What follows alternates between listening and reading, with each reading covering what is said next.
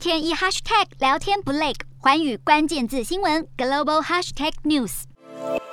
为了抢攻年轻用户，社群媒体巨擘脸书母公司 Meta 被爆出对竞争对手出奥步。美国华盛顿邮报踢爆，Meta 花钱找来美国共和党咨询公司来打击最大的竞争者之一——抖音国际版 TikTok。做法包括透过媒体和游说运动进行连串抹黑，散布 TikTok 对美国儿童有害的讯息。像是去年传出 TikTok 正在流行对老师赏巴掌的挑战，但 TikTok 表示他们的平台没有这项挑战。后来根据调查，这项谣。谣传是来自脸书。这家咨询公司流出的内部电邮还指出，如果能将抹黑 TikTok 的宣传和各州检方或国会议员会关注的法案产生连结，还会有加分效果。